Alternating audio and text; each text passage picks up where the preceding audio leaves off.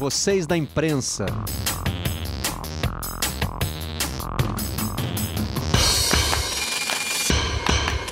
Olá, eu sou Marcelo Barreto e este é o Vocês da Imprensa, o podcast do Redação Sport TV. Trazemos para cá os assuntos que repercutem na nossa bancada. E esta semana vamos debater um artigo do jornal Philadelphia Inquirer dos Estados Unidos, escrito em forma de carta por um jornalista que pedia a volta da cobertura como era antes. Para isso, estamos aqui com o Guilherme Roseguini, que acompanha o jornalismo esportivo americano mais de perto, e o Bruno Cassucci, que está vivendo a realidade brasileira. Vamos então saber deles o que mudou neste ano e pouco, né? Já de pandemia, de cobertura limitada por vários fatores. Roseguini, é bom ter você de volta no Vocês na Imprensa, tudo bem? Barreto, eu que gosto de voltar sempre aqui, é sempre um ótimo espaço para a gente trocar ideias, prazer estar com vocês. Cassucci, primeira vez que a gente fala com você aqui no Vocês na Imprensa, muito obrigado por estar com a gente. Você que cobre Corinthians e Seleção Brasileira, né? É isso, é minha estreia, é um prazer estar batendo esse papo com vocês. Cubro Corinthians já há algum tempo, há cinco anos, e a Seleção é, há pouquinho mais de um ano, só que um período de poucos jogos da seleção, né? E de muita distância. É, frequentei pouco a,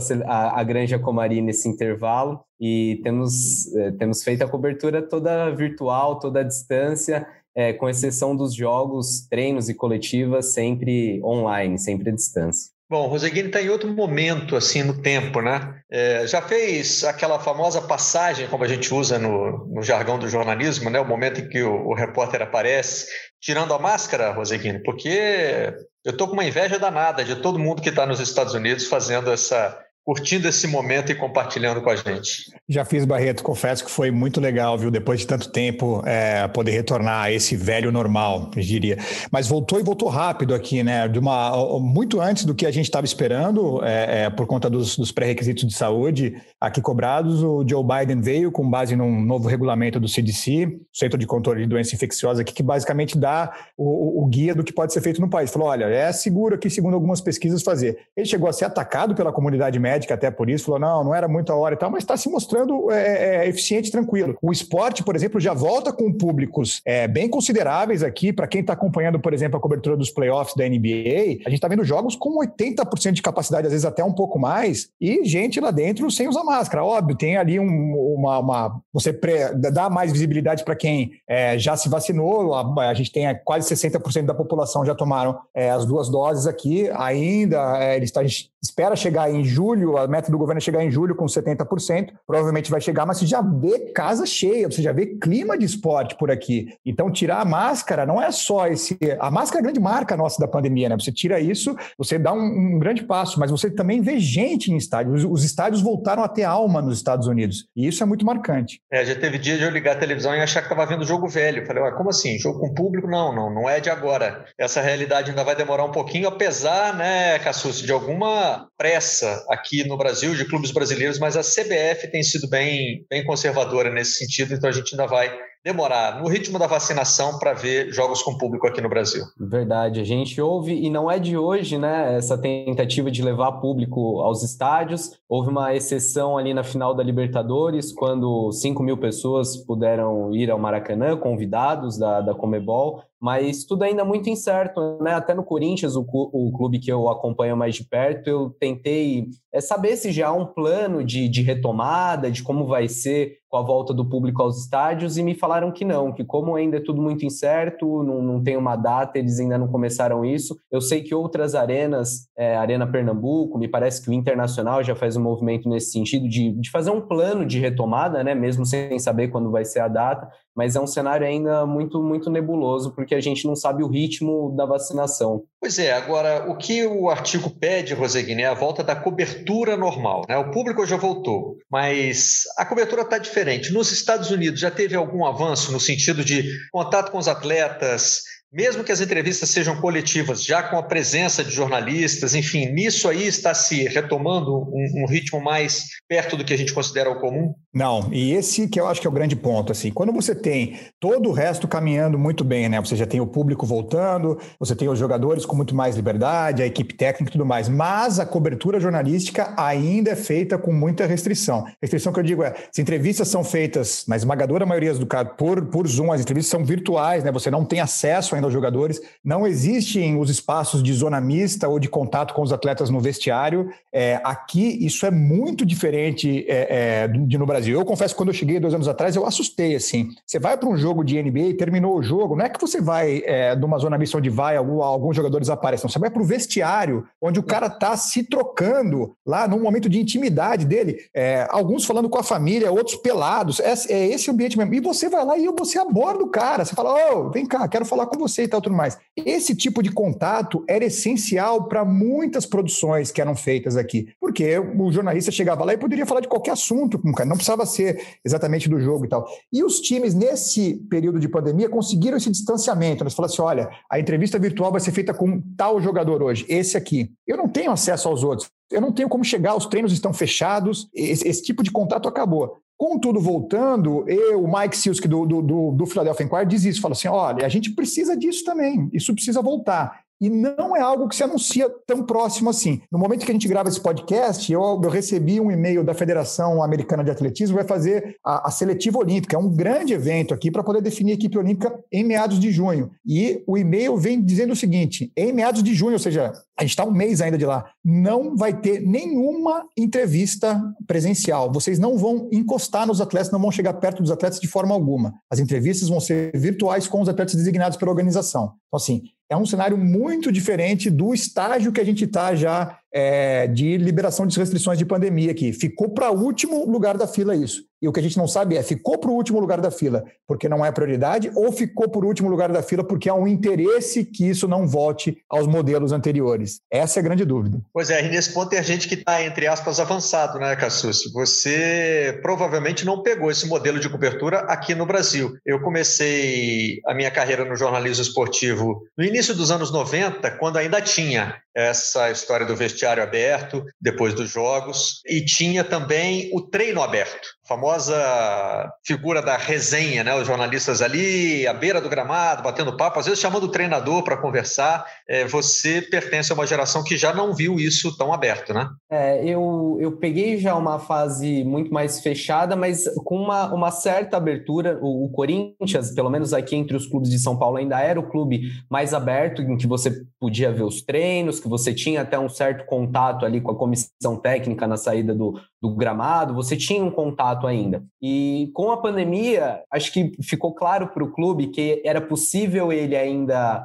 gerar material, ele expor os patrocinadores dele ali em publicidade estática, que fica no gramado, é, sem ter o, o, digamos, o inconveniente que a imprensa provoca ali no treino, de observar talvez um desentendimento entre jogadores ou noticiar uma escalação é, um, uma entrada em, de um jogador, um jogador machucado que pode ser um desfalque, e se esse artigo fala que é preciso voltar ao que a gente tinha antes, o que deseja voltar ao que havia antes, eu não acredito que a gente vai voltar ao padrão pré-pandemia. Eu acho que os clubes perceberam que é possível é, ter uma cobertura da imprensa sem que a imprensa esteja presente, é lógico que a gente pode discutir como é essa cobertura, uma cobertura muito mais superficial. Eu acho que tem malefícios não só para o torcedor, para o jornalista, mas também para o clube. Acho que fica uma exposição menor. Mas para o clube, de certa forma, é conveniente ter o jornalista um pouco mais distante. E eu acho que é, é muito improvável que a gente volte para aquela realidade de, de um ano e meio atrás.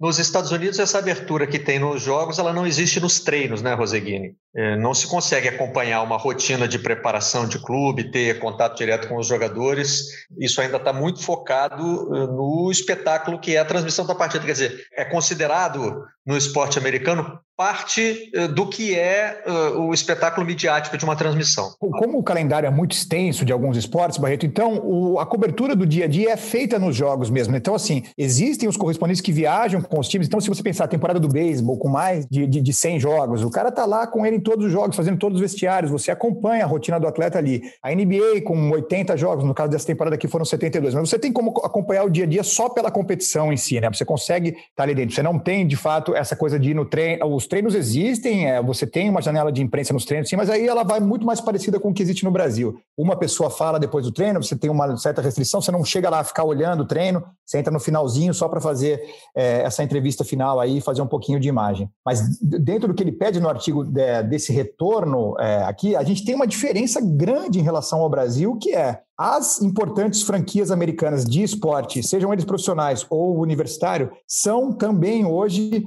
grandes grupos de mídia, é, no sentido de produção de conteúdo audiovisual. Todas as instituições universitárias, todas as ligas e todas as franquias têm equipes de produção audiovisual gigantescas e muito competentes. Então, a forma como eles se comunicam com o torcedor hoje em dia nos coloca, jornalistas, numa posição de qual que é o meu papel aqui? O que, que eu faço de diferente hoje? Isso é uma coisa que eu me pego pensando muito e eu não tenho essa resposta depois de dois anos aqui olhando a realidade americana.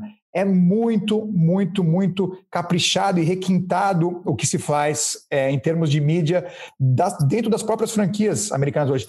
E entra um pouco no que o Cassucci falou aí, não é só o produto chapa branca, é, porque eles até entenderam isso também, que é possível ter ali um pouco de desavença, é possível ter um pouco de conflito, de diálogo, para atrair também esse tipo de torcedor. Então, assim, a gente está num momento aqui de se rediscutir a volta do, do jornalista, mas de discutir o nosso papel também, do que, que a gente faz né, nessas coberturas da, da, dos esportes, o que, que a gente pode fazer de diferente. Pois é, e o correspondente não cobre o dia a dia, né? Você não tem o compromisso, a obrigação de pegar um time qualquer aqui, o New York Knicks, né? Que até está no noticiário agora, né? Por voltar aos playoffs, ter vencido de novo e tal.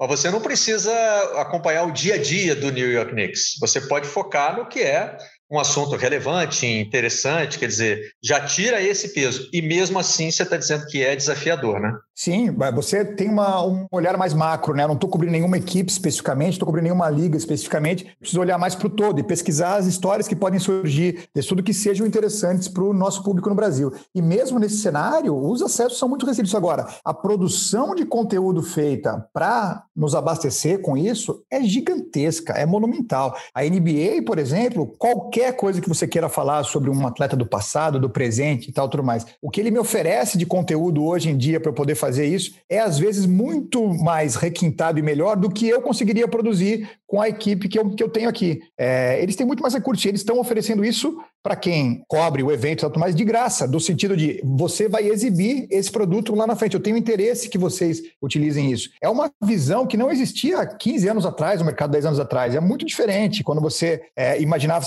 Para você ter um atleta lá atrás que quisesse, você fala assim: eu preciso exibir esse cara, eu preciso que as equipes de TV venham aqui, filmem esse cara para esse cara ser exposto, a minha marca ser exposta, o meu clube ser exposto. Não existe mais isso. Eu filmo esse cara com muita qualidade, eu conto a história dele de diversas formas possíveis e eu tenho onde exibir essa história sem precisar das TVs. Então, assim, qual que é o nosso papel aqui? O que, que sobrou? nessa conta. É, tem que exercitar a criatividade, o que os repórteres de seleção brasileira têm sido obrigados a fazer recentemente, né, Cassius? Porque essa descrição que o Roseguini acabou de fazer aí, acho que ela bate muito com o que tem sido a seleção nesse modelo de pandemia, né, não? É bem por aí. A seleção, de certa forma, ainda ela tenta se abrir um pouco mais do que os clubes, porque como a janela de, de seleções é bem menor, as exposições dos patrocinadores são menores também, quando a seleção se reúne, ela tenta aparecer ao máximo. Então, o que eles fizeram, eh, buscaram como alternativa foi transmitir os treinos ao vivo pela, pela internet. A própria CBF, na, no, nos últimos jogos das eliminatórias, organizou uma, uma zona mista a, online, em que os jornalistas mandavam perguntas pelo, pelo WhatsApp, os jogadores respondiam é, em vídeo.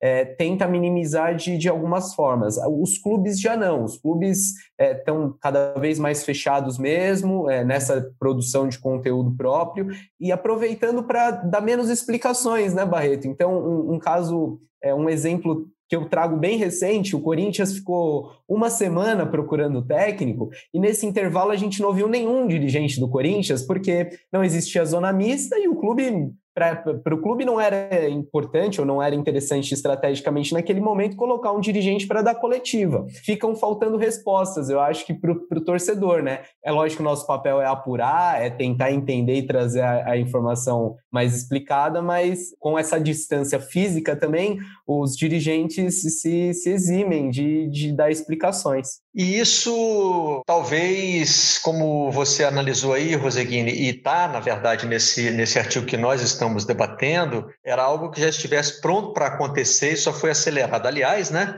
é, a gente pode aplicar esse raciocínio a várias áreas da nossa sociedade, algumas para o bem, outras para o mal, isso a gente ainda não tem como avaliar, né? Mas esse domínio maior da comunicação, da produção de comunicação pelas entidades esportivas, ele já estava amadurecendo e foi acelerado. Sim, sem dúvida. E é justamente por isso que a gente tem que reavaliar um pouco o nosso papel agora. É, os clubes aqui começaram a perceber a eficácia disso e a partir do retorno que eles têm financeiro e do público, né? Ninguém gasta, porque assim, fazer audiovisual é caro, não é barato, é difícil de fazer, é complicado de fazer. Para você conseguir produzir isso, você tem que ter algum tipo de retorno. E os clubes perceberam que existe esse retorno. Ninguém no esporte de alto rendimento gasta dinheiro com bobagem, né? Então, assim, se você vê o cara investindo muito em tecnologia de dados, é porque dado dá retorno para ele. Se você é o cara gastando uma fortuna em mídia, é porque a mídia está dando retorno para ele de algum jeito ali, tal, tudo mais. E, e, e, isso já vinha caminhando de uma certa forma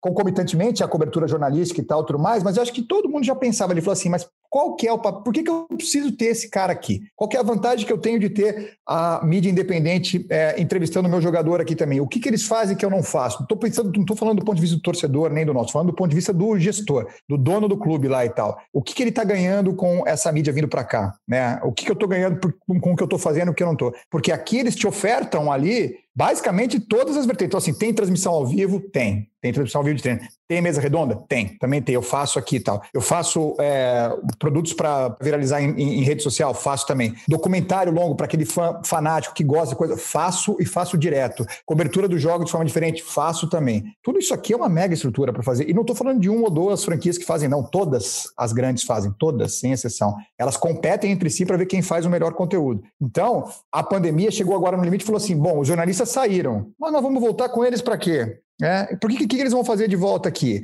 É uma hora dos. Pro... E o, o Mike Sills que foi o primeiro a fazer, mas a gente tem várias pessoas nos Estados Unidos conversando sobre isso nesse momento. Fala assim: bom, qual que é o papel dessa cobertura? Porque nós vamos ter grandes eventos aqui, essas seletivas, a própria Olimpíada e tal, em que esse é, acesso vai continuar sendo muito restrito. Nós não vamos conseguir chegar nos atletas e fazer as coisas que a gente está acostumado a fazer. Cabe a nós pensar e usar essa criatividade de algum jeito para mostrar que sim, esse acesso é importante por X, Y, Z e por isso isso deve, deve ser retomado. E tem a figura do jornalista torcedor nos Estados Unidos, Roseguini. O modelo aí é diferente, né? Mas eu queria saber se dá para a gente fazer esse paralelo com o Brasil. Eu acho que existe, é, mas o próprio modelo de torcida é diferente, né? O tipo de engajamento emocional da torcida é muito diferente. Ele já é um pouco mais distante, mesmo do próprio torcedor. Ninguém vai pichar muro, ninguém vai apedrejar ônibus. Essa coisa não existe aqui. Por é, mais que seu time.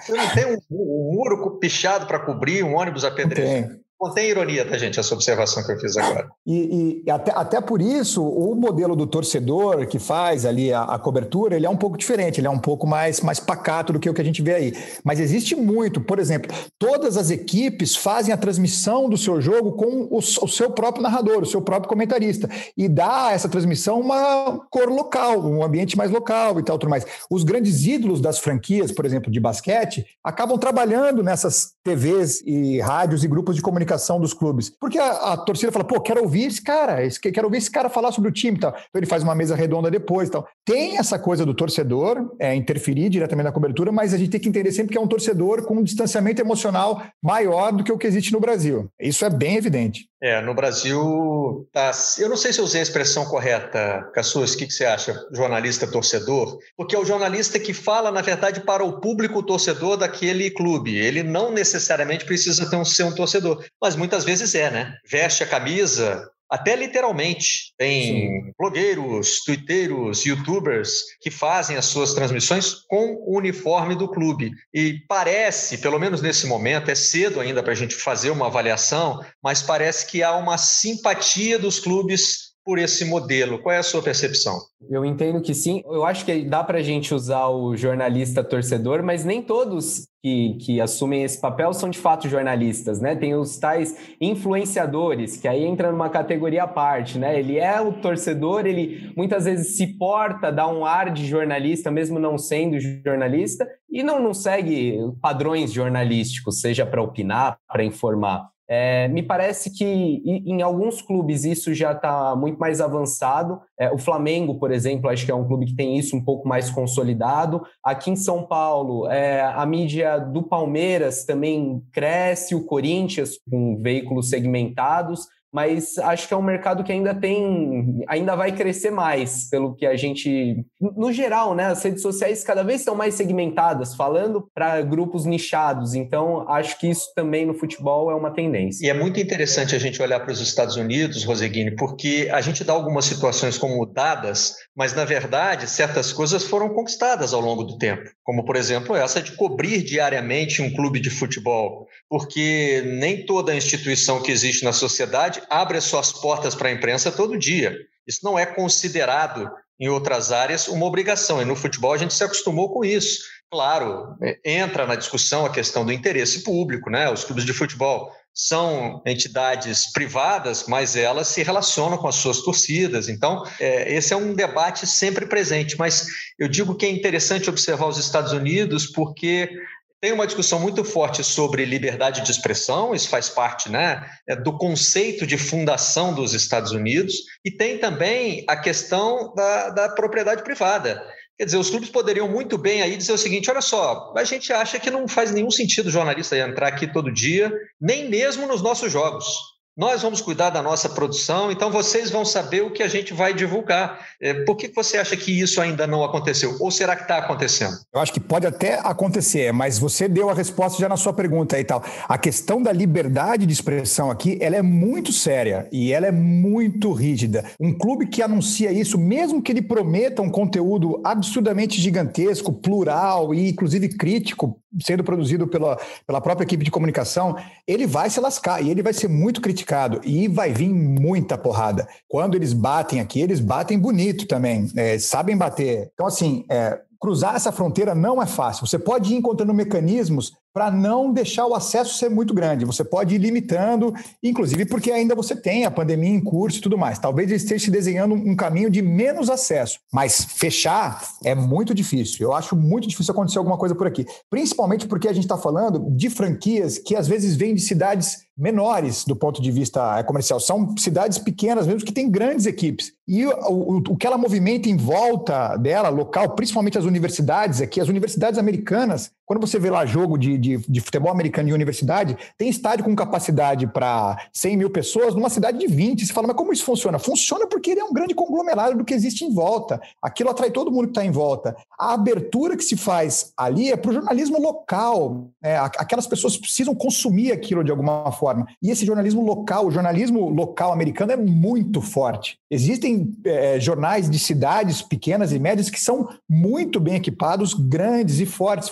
E a cobertura deles gira muito em torno do esporte. O esporte é a parte central disso, inclusive economicamente. Fechar essa porta e falar assim, você não entra mais aqui, é muito sério. É muito sério. Então, assim, tem esse limite. Tem esse limite que é ético, que é de lei, e tem o limite que você fala assim: opa, que indústria que eu estou afetando fazendo isso aqui? Mas limitar controlar o discurso, a narrativa, isso eu acho que é um caminho que está sendo seguido. É bom olhar para a Europa também, né, Cassus? E a gente acaba fazendo isso por intermédio da seleção brasileira. Muitas vezes tem até algum choque cultural, né? De jogadores que já se adaptaram ao modelo europeu de cobertura do futebol né? Aí nós já estamos falando do mesmo esporte, nos Estados Unidos os esportes preponderantes são outros. Na Europa você já tem um controle maior sobre o acesso da mídia. Eu, por exemplo, em Londres, só me lembro de ter visto por dentro um centro de treinamento, o do Arsenal. Eu fui ao do Chelsea, por exemplo, mas você entra, vai até a sala da imprensa e dali volta. A gente não vê os campos, a gente não tem uma imagem de treino. É ali para fazer a coletiva que não é todo dia. É, sei lá, uma vez, duas vezes por semana. No do Arsenal eu fui por causa de uma visita da seleção brasileira e eu me lembro que o primeiro gesto que eu vi de um funcionário foi o de se dirigir ao nosso repórter cinematográfico e pedir para baixar a câmera. E aí precisou ali de uma, de uma embaixada do pessoal da CBF dizer, olha, mas é uma cobertura da seleção e tal. Não, mas aqui a gente não permite que faça imagens. Demorou para resolver e a gente conseguiu, com limitações, fazer isso. E às vezes o jogador da seleção que vem para cá e pega esse ambiente mais aberto que você citou, ele é, às vezes estranha, né? Verdade, verdade, Barreto. Eu acho que na seleção a gente ainda tem um pouquinho mais de abertura também por conta do Tite, que desde a época do Corinthians sempre foi um treinador muito aberto, no sentido de gostar de mostrar o trabalho dele, é, porque ele fala que se você vê o treino, você tem mais capacidade para julgar as decisões que ele toma e o que, é, uh, o que acontece dentro do jogo. Então acho que nesse sentido a imprensa tem um, tem um defensor é, lá dentro da, da comissão técnica. E só voltando ao que o, o Roseguini falava, eu acho que esse processo que acontece nos Estados Unidos, ele só não é tão intenso aqui no Brasil ainda por questão econômica dos clubes. Acho que a gente vê os clubes aqui com dificuldades para se manter, para pagar salário, que dirá então para montar uma grande equipe de mídia, né? comprar equipamento, é, ter funcionário, ter mão de obra, ter plataformas para disponibilizar esse conteúdo. É, eu acho que se, se os clubes tivessem receitas, tivessem condições para bancar esse tipo de estrutura, estariam ainda mais fechados para a imprensa produzindo cada vez mais seu próprio conteúdo.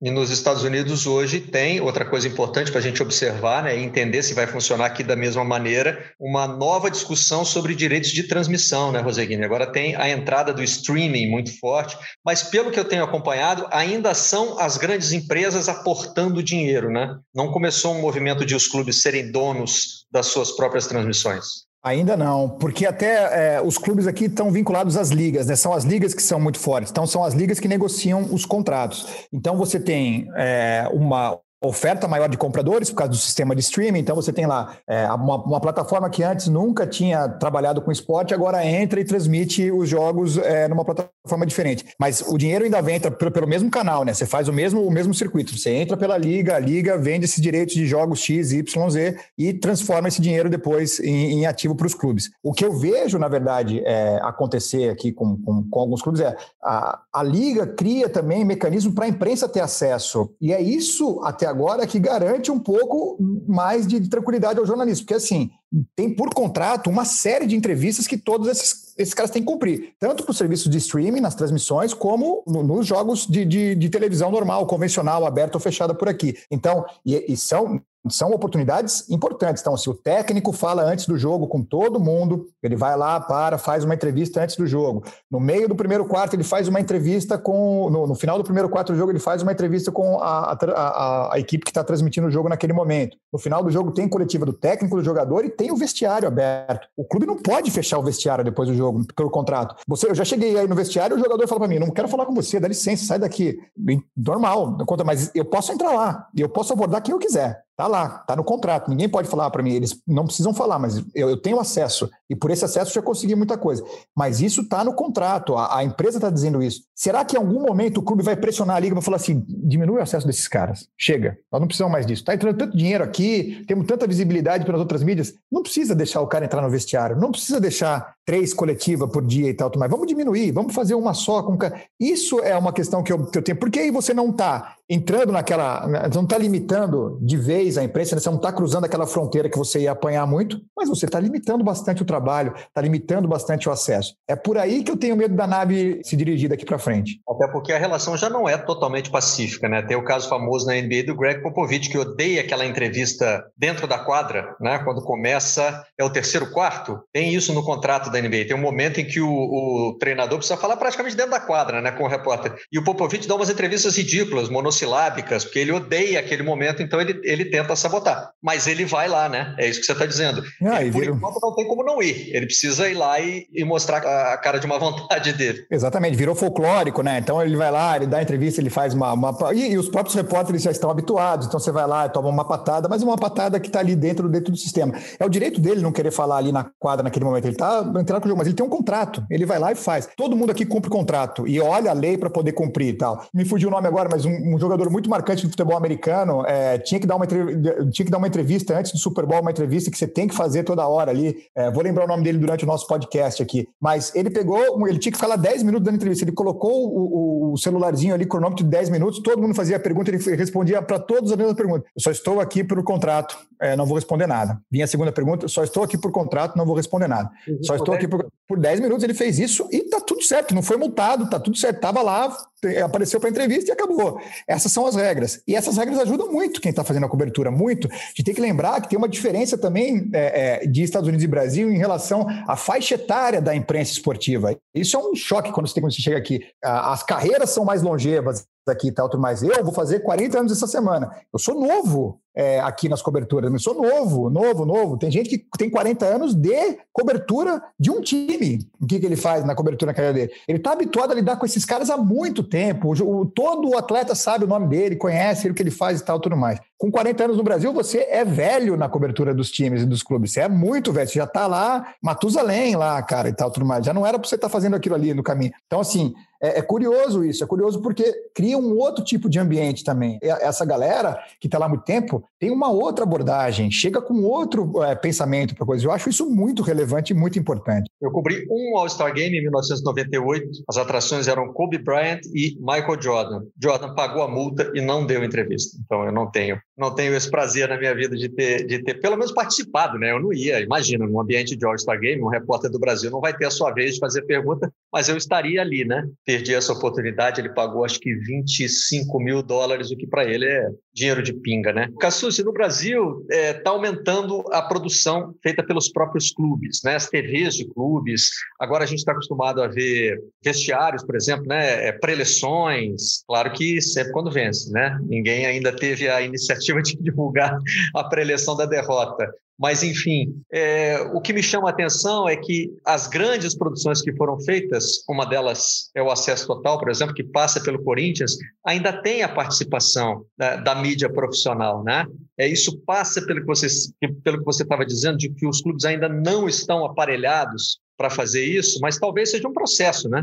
Em algum tempo os clubes podem conseguir, eles agora estão tentando inclusive fazer suas próprias transmissões. O Campeonato Carioca tem sido um experimento importante nesse sentido. Você acha que dentro dessa realidade tão complexa do futebol brasileiro, os clubes vão conseguir avançar nesse sentido? Eu acho que sim, acho que é uma, uma questão de tempo. Você falou que os clubes não mostram ah, as derrotas, e acho que é uma questão cultural também, né? Porque o acesso total mostrou um pouco de bastidores de derrotas e deu muita polêmica. Muito torcedor corintiano que não gostou daquilo, né? Como assim você mostra o vestiário do meu time depois de eu perder pro Palmeiras?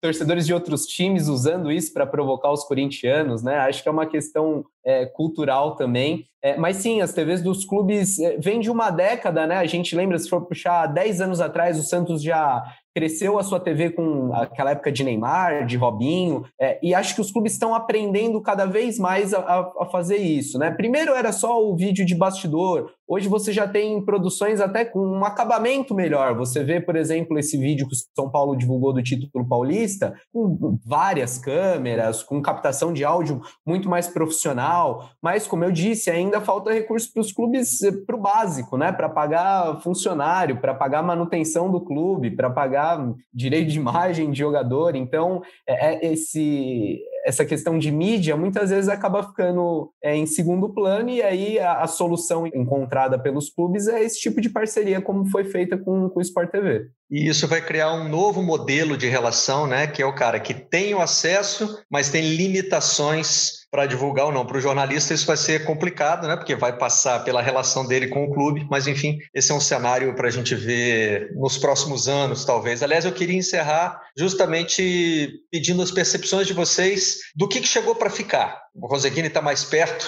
do fim da pandemia do que nós. O que, que você acha que chegou para ficar, não tem mais jeito, mudou a cara da cobertura esportiva, Roseguini? Eu acho que muito dessas entrevistas, Barreto, vão ser limitadas. É, é, pensando do, do, do, nosso ponto de vista, assim, a limitação vai ser muito maior. Creio mesmo num cenário em que você vai tentar controlar um pouco mais é, do conteúdo, porque você tem certeza que você está chegando no seu público com as suas próprias fontes. Então, eu vou conseguir controlar a narrativa com base nas pessoas que eu vou eleger para falar e tal, mas e vou oferecer um número menor de ofertas aqui para esse jornalista poder falar. Mas não acredito numa cisão, não acredito ainda que esse conteúdo vai ser rompido. Acredito que, pela questão da liberdade de imprensa ser muito forte aqui, por você depender dos mercados é, locais menores, você ainda vai manter é, a cobertura funcionando. E penso que a, o grande, quem tem que pensar muito nisso, na verdade, somos nós, é, jornalistas e tal. O que, que eu tenho que fazer nesse momento aqui agora? O que, que eu posso fazer de diferente para conseguir levar para o público uma cobertura que seja diferente do que é produzida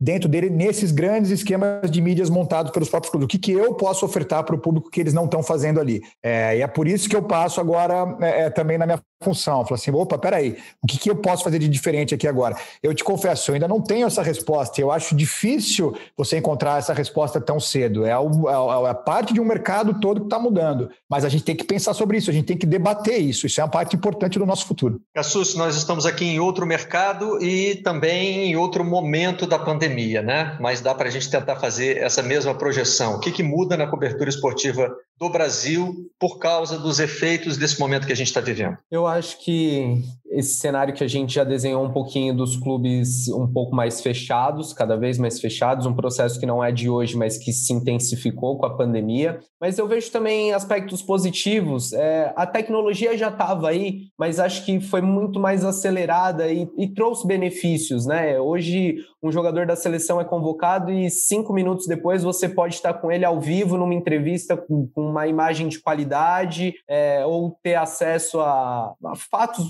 relevantes, a, a, personagens relevantes em tempo real e de qualquer lugar do mundo. É, essa tecnologia já existia, mas como eu disse, às vezes havia um receio do, do entrevistado, às vezes até da gente, né, de, de produzir um material assim, poxa, mas a gente vai fazer uma entrevista com esse enquadramento mais ou menos, ou com uma câmera de celular que, que não é tão boa. E a pandemia mostrou que o mais importante é o conteúdo e o que esses personagens têm a dizer, que se a imagem, se a conexão dele vai falhar um pouquinho, se a imagem não estiver tão bem enquadrada, mas pelo menos a gente vai ter, vai ter ele ali falando, e acho que tanto a imprensa como os clubes, os atletas perceberam que, que a gente pode usar a tecnologia ao nosso favor. Houve grandes mudanças na cobertura da imprensa de uma forma geral, provocadas pelas guerras, né? pela cobertura das guerras sempre nesse avanço tecnológico, né? topar algumas coisas que a tecnologia já oferecia, mas que a gente tinha receio em função da qualidade. Numa situação, num cenário de guerra, a informação ganha prioridade sobre a questão técnica. E a gente está vivendo um pouco isso agora. É por causa da tecnologia que nós podemos fazer esse papo aqui, né? Rio, São Paulo, Nova York. E eu agradeço muito a participação do Guilherme Roseguini. Sempre um prazer ter você com a gente. Prazer todo meu, Barreto. Muito legal participar com vocês, porque é nesse papo, nesse tipo de papo que a gente cresce, né? A gente está precisando conversar sobre isso, porque são, a gente está falando do futuro do esporte, do futuro da comunicação e dos nossos futuros também. Cassus, você vai fazer parte importante desse futuro aí, e foi muito bom ter você conosco no Vocês da Imprensa. Valeu. Eu que agradeço, Barreto. Foi um prazer falar com vocês, com o Roseguini, também entender um pouquinho do que está acontecendo lá fora para a gente trazer aqui para o Brasil, ficar esperto é, em várias questões. Enfim, foi, foi um papo muito legal e estamos aí para quando precisar de, de mais vezes. Valeu, um abraço. A gente se encontra na próxima edição do Vocês da Imprensa. Até lá. Vocês da Imprensa.